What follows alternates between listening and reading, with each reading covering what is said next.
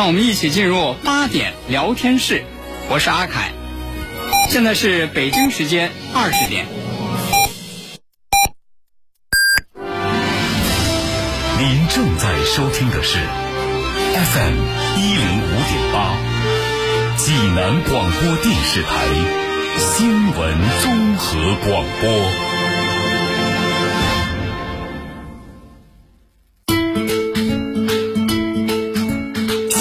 每天发生，视角各不相同。同样的新闻，来听不一样的说法。每天晚上八点，欢迎收听八点聊天室。聚焦热点新闻，解读世界真相。FM 一零五点八，为您精彩呈现央视新闻一加一。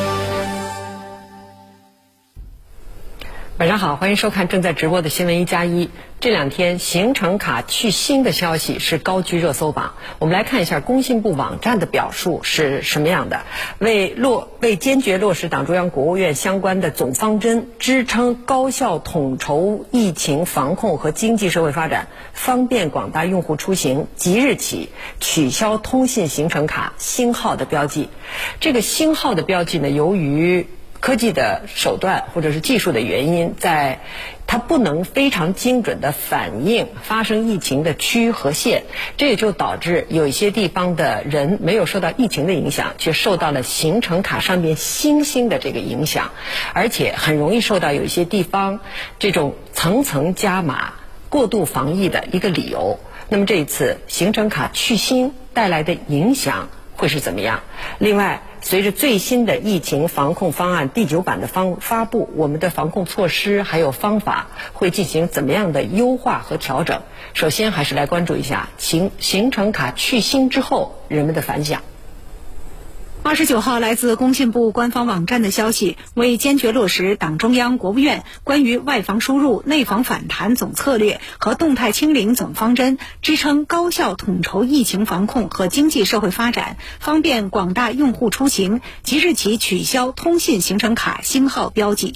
通信行程卡取消星号标记。昨天，当这则消息在工信部官网一发布，就立刻引发舆论极大关注，并迅速成为社交媒体的热搜榜第一。截至目前，行程卡取消星号的话题阅读量已近六亿，而随之出现的另一条热搜，则是在该消息的支撑下，半小时内火车票搜索量上涨一点五倍。携程平台上多个热门旅游目的地的搜索量增长超百分之三百，去哪儿平台上仅半小时内机票搜索量上升百分之六十，酒店搜索量翻倍，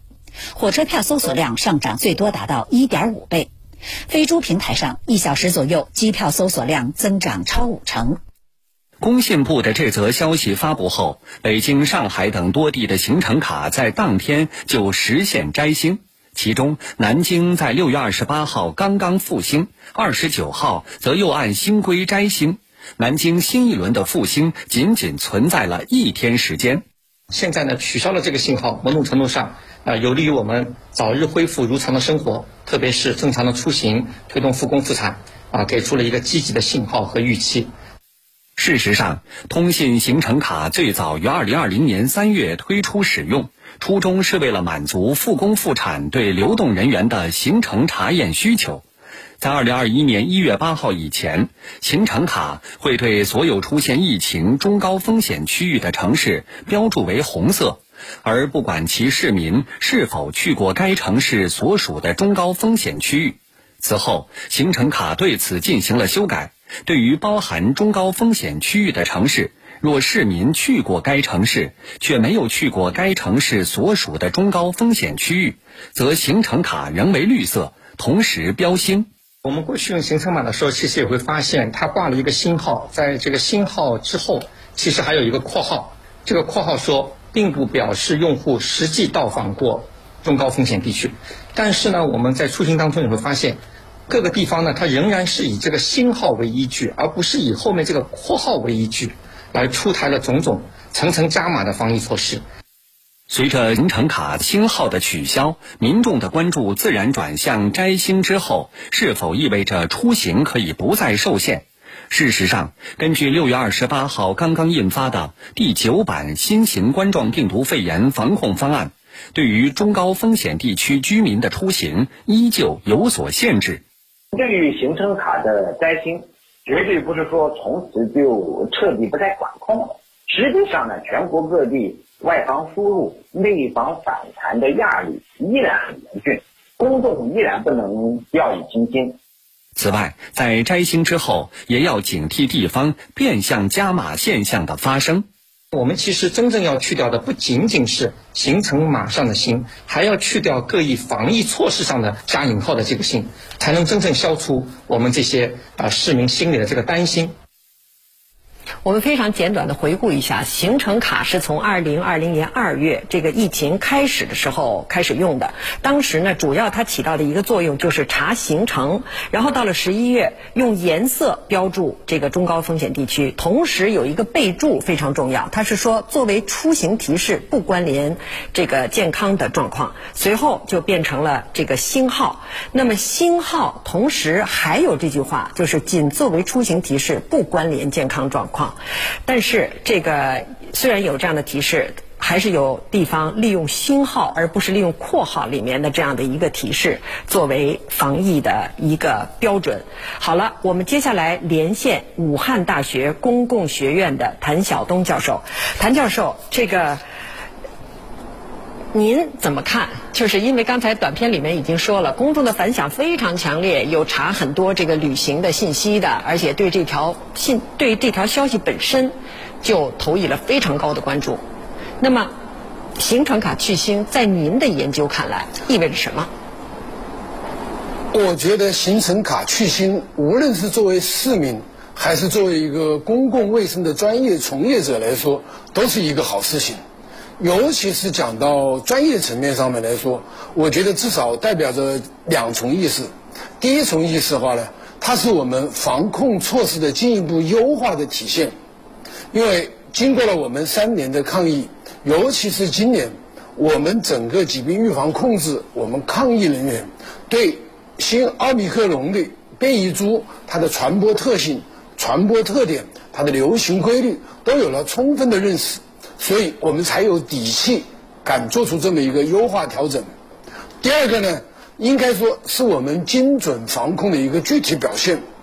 而且我们把行程卡上去星，正好是还原了精准防控的一个特点。像我们以往，就像你刚才讲到的或者短片中说到的这么一个过程，把这个到过的地方所在的城市。都加上一个新以后，就很可能会带来我们防御过度的一个消费。这样我们可以把更有限的资源、更多的资源用于精准的用于我们的防控。第三个呢，行程卡去新，从专业层面上面来说，更多的是我们对新冠病毒变异株流行规律管控的一种自信。那么另外我还想说啊，这个行程卡去新。确实是对帮助我们恢复生活、帮助我们必要的正常流动有很大的帮助。记得我今年在我们武汉发生一次聚集性疫情的时候，我们很快的按照规定把行程卡去星了以后，结果全市老百姓欢声鼓舞，说明了什么？说明我们对行程卡去星对我们的生活还是有很大的渴望。另外第二个层面，我在分析行程卡去星，从专业上面来说，它也是我们讲到了，就是跟我们第九版的防控指南是一个同行的、同伴而行的一个措施的优化。因为在第九版措施当中，我们详细的列出了高中风险地区我们的管控措施、我们的防范方法等等这一过程，而行程卡这一块。就很好的有，如果有心的时候，就很可能给我们防控工作带来一些很多的一些误解，所以把它及时的去掉以后，至少我们从层面上面，从政策层、从政策和措施的层面上面，我们把两者进行有效的统合。所以总而言之，行程卡去星，它应该是从市民恢复生活，还是从专业特点上面，都体现了我们精准防控的这么一个优化的一个措施，是一个精准防控的进步。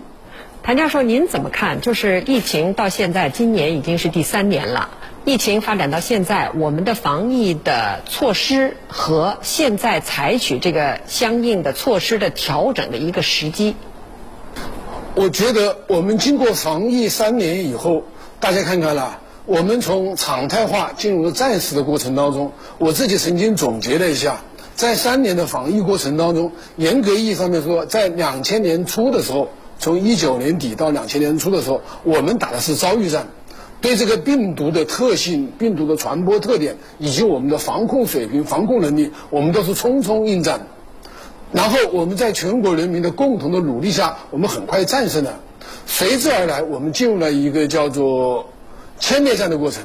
在这个歼灭战的过程当中，我们应对阿尔法、应对贝塔、应对德尔塔，我们很快的战胜战胜了这个过程。那么到现在开始，我们应该说，经过今年，我们的防疫水平、我们的科技抗疫水平都提高了，而且我们现在更多的是强调精准化防控，所以应该说进入了一个叫做拉锯战。我们要保持一个动态清零的过程当中，所以在这个时候，我们有了对传染病、对新冠病毒、对奥密克戎变异株的一些认识，所以这么一个时机，更多的是我们有这个自信，我们对病毒的传播、对我们的管控能力都能够充分认识，所以在这个时期提出来，是我们走向一个精准防控最好的一个时机之一。呃，谭教授，刚才如果我们仔细听这个短片的话，您就会发现一个关键词啊，就是说这个消息一出，人们在网上查询的这个数量翻番，各种各样的翻翻，比如说查携程啊，或者说查各种各样的这种旅行的信息，但是从查询到真正能够去实现这样的行程，是不是随着新的摘除就可以无阻了？我觉得可能我们还要。谨慎一点，因为在现在这个范围内，我们行程卡去新只是表明我们区域防控更精准的一个措施，并不等于代表我们疫情防控就可以放开了，疫情的防控完全可以放开，甚至可以走向怎么怎么怎么的。到现在为止，我们的疫情仍然还处在一个还是在管控范围之内。而且国外的疫情还是处在高位，我们国内还时不时会有疫情的出现，所以行程卡去新和我们老百姓的自由流动的这个环节上面，大家还要很好的找到一个平衡点。行程卡去新，老百姓的这个愿望，我觉得是可以理解的。但是作为我们普通老百姓来说，还是应该关注疫情防控的要点。我们目标城市的疫情防控的措施，只有把这个两者做好了，我们才能使真正的我们的生活做到在科学防控、科学防疫的基础上来有序的恢复。所以，总而言之，行程卡去新并不等于我们就可以完全的流动，还是要遵守我们的防疫防控的措施。这正好体现了我在两年以前就说过了，我们今后的生活可能是防疫还是一个基础。然后在基础上面，我们来有序的开展这么一个生活恢复生活的这么一条道路。谭教授还有一个问题啊，就是新的确是取消了，但是到某一个地方会不会还有各种各样的这种理由来限制这种流动？或者说换一个角度，就是行程卡去新了以后，是不是就可以把层层加码防疫的这种现象给去掉了？我觉得从专业层面上面呢，这两者之间可能还完全不能等同，因为我们现在各地的我们层层加码的现象，其实也要看到，这是我们在既往的抗疫过程当中，有些地方他对我们病毒对奥密克戎变异的病毒的认识不清楚，然后对自己的防控能力不自信，出于安全的考虑，他提出了这么一些措施。其实现在想想。我们经过了这么三年抗疫以后，大家如果说对我们的防控政策、对我们的防控政策的坚守、对我们防御措施的努力、对我们防疫措施的进步，我觉得层层加码的措施啊，随着我们这个逐渐推广，随着我们不断的防控空间不断的提高，防控成绩不断的取得，一定层层加码的现象可能会逐步减少的。好的，谢谢谭教授，稍后我们继续连线。国事、家事、天下事，大事、小事、身边事，每晚尽在八点聊天室。聚焦热点新闻，解读世界真相。FM 一零五点八为您精彩呈现央视新闻一加一。刚才我们关注的是行程卡去清，其实不仅仅是行程卡去清，最新一版的防疫方案也已经出台。我们来看看相应的优化方案又是怎样。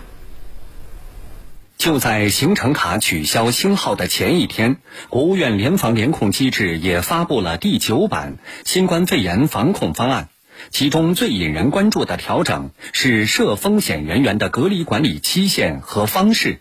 将密接。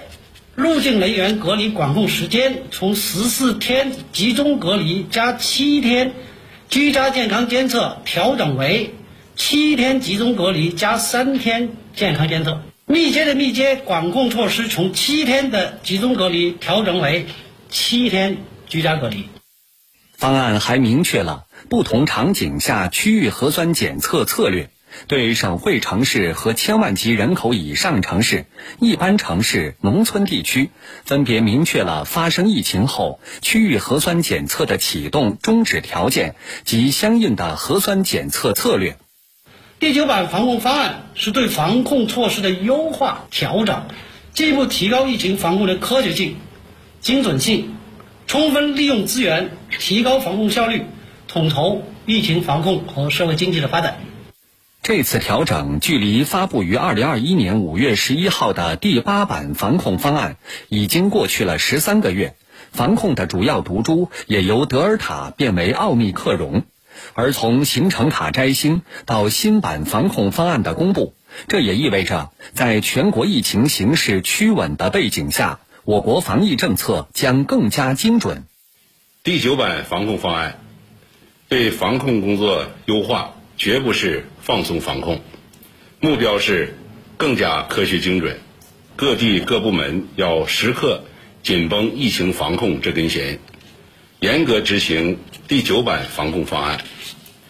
把该管住的坚决管住，该落实的坚决落实，该取消的坚决取消。不一致的措施限期清理。此前，国家卫健委发布了九不准要求，明令禁止各地一刀切、层层加码。六月二十八号，新版防控方案发布当天，国务院联防联控机制综合组开通了专门针对过度防疫现象的公众留言板。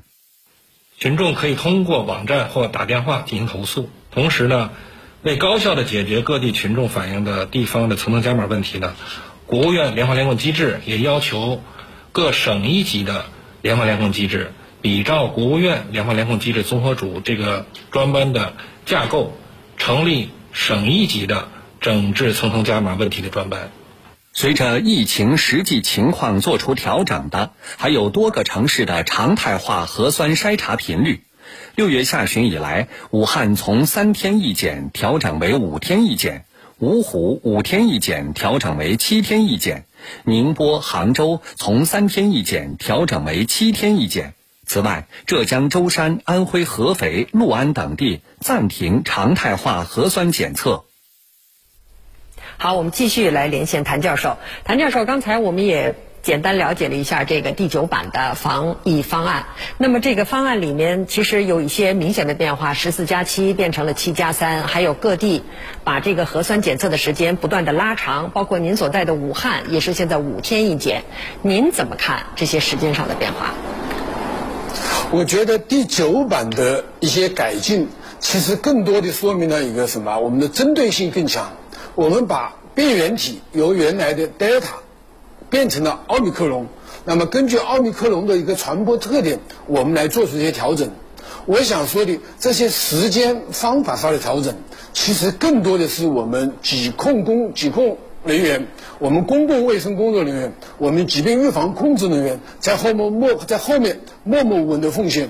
我们在防控的过程当中，不仅要参与我们的流调。排查管控，而且更多的是在这一年多的工作当中，我们能够要把这流调的工作能够及时的归纳总结，体验出这些规律出来，能够运用到我们的一些措施当中，这正好说明了我们的疾病预防控制人员在其中所做出的奉献。因此，作为我们从事公共卫生的人员来说，我觉得确实要给我们广大的疾病预防控制人员要致以深深的敬意。正是他们无私的奉献，我们才会有第九版这些措施上的一些调整。呃，谭教授，您看这个最近一段时间，相关部门一直在强调“九不准”，其中就是特别强调不允许层层加码。但是现从监督的这个角度来说呀，我们用什么方式，就是怎么能够加强监督，确保这些要求真的能够落实到各个地方去？刚才短片里面已经说了，就是我们现在国务院联防联控的机制也提出了很多可以改进的措施，提出了很多的要求。我想从监督的角度上面来说，我们更多的是是否让我们的政府，让我们制定政策的管控人，一方面更多的了解我们第九版出台后的背景。针对奥密克戎变异的特点，我们为什么做出这么一些规律，做出一些措施的调整，调整的依据，让他们放心。然后另外一部分，对我们很多各个地方执行的人来说，大家按照我们传染病防治法的要求，按照国家统一的要求，除了完成我们上面的要求以外，我觉得更多的，如果遵照我们的第九版来执行，实际上我们的防控是取得更好的效果的。您看。这个去去掉新也好，然后推推进第九版的最新的防疫方案也好，应当说就是要要要根据实际情况去进行相应的这种动态的调整。那么在这种情况下，对于我们的防疫的相关的措施，或者说这种怎么能够让它既让老百姓。能够更加趋于自然正常的生活，又能够保证这个防疫能够做到不放松又又精准，这对于防疫的相关的措施提出了什么样的这种高标准和要求？确实，在现在啊，我们在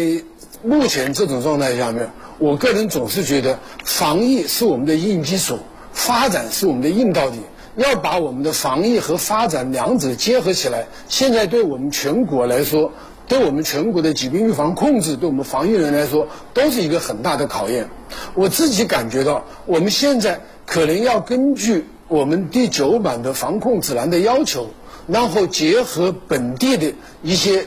特点。本地城市的特点，本地区域的特点，来进行一个有重点、有目的的在预防、筛查和管控上面来各尽其力。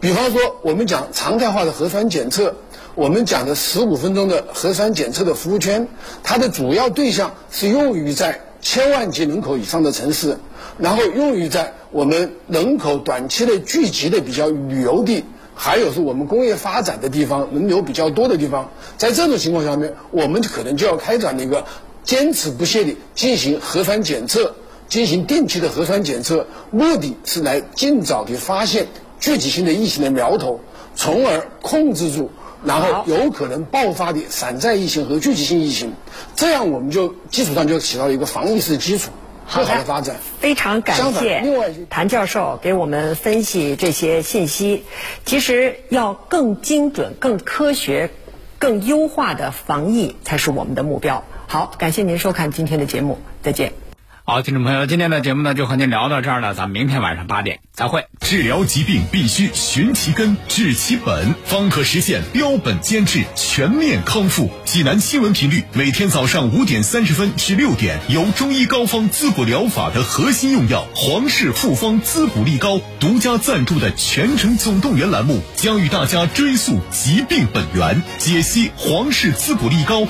治病康病密码。栏目热线零五三幺八八六八零幺幺幺八八六八零幺幺幺八。通知：心血八味胶囊提醒大家，夏季心脑血管疾病频发，预防治疗心脑血管疾病已是当务之急。心血八味胶囊大型优惠活动开始了，截止到七月八号，截止到七月八号，详情请拨打心血八味胶囊全天咨询订购电话零五三幺八六幺零零三幺八八六幺零零三幺八。零五三幺八六幺零零三幺八。好客是真情，好品凭厚道。好客山东，好品山东。您现在收听的是济南广播电视台新闻综合广播，FM 一零五点八，济南的声音济。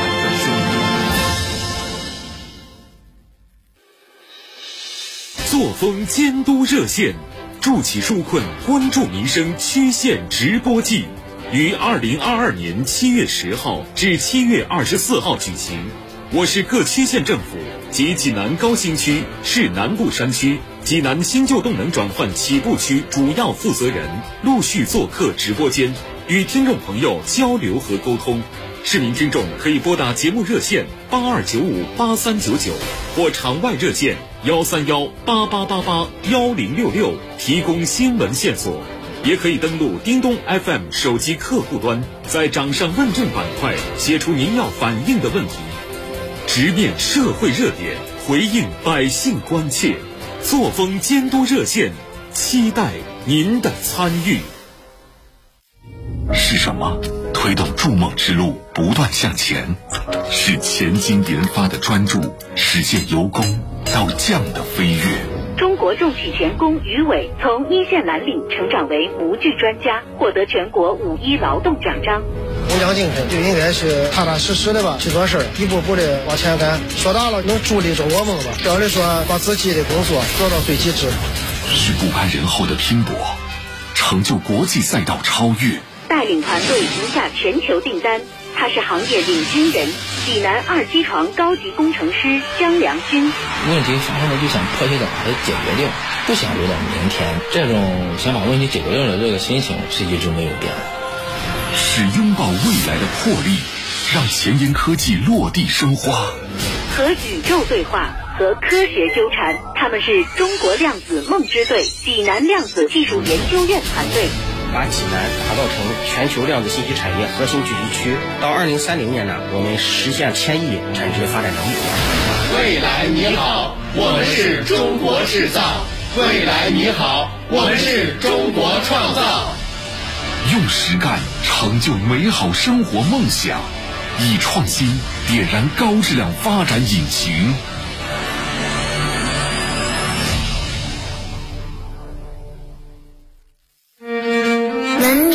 什么？文明是一道不刺眼的光。老婆，小心，别开远光灯哈。文明是一段不喧嚣的乐曲。孩子，车厢里咱们戴上耳机一块儿听吧。文明是一行不放肆的表达。上网别做键盘侠，有观点也得谨慎发言。城市蝶变，文明的定义也在不断扩展。擦肩而过的瞬间，触不可及的角落，文明就在你我身边。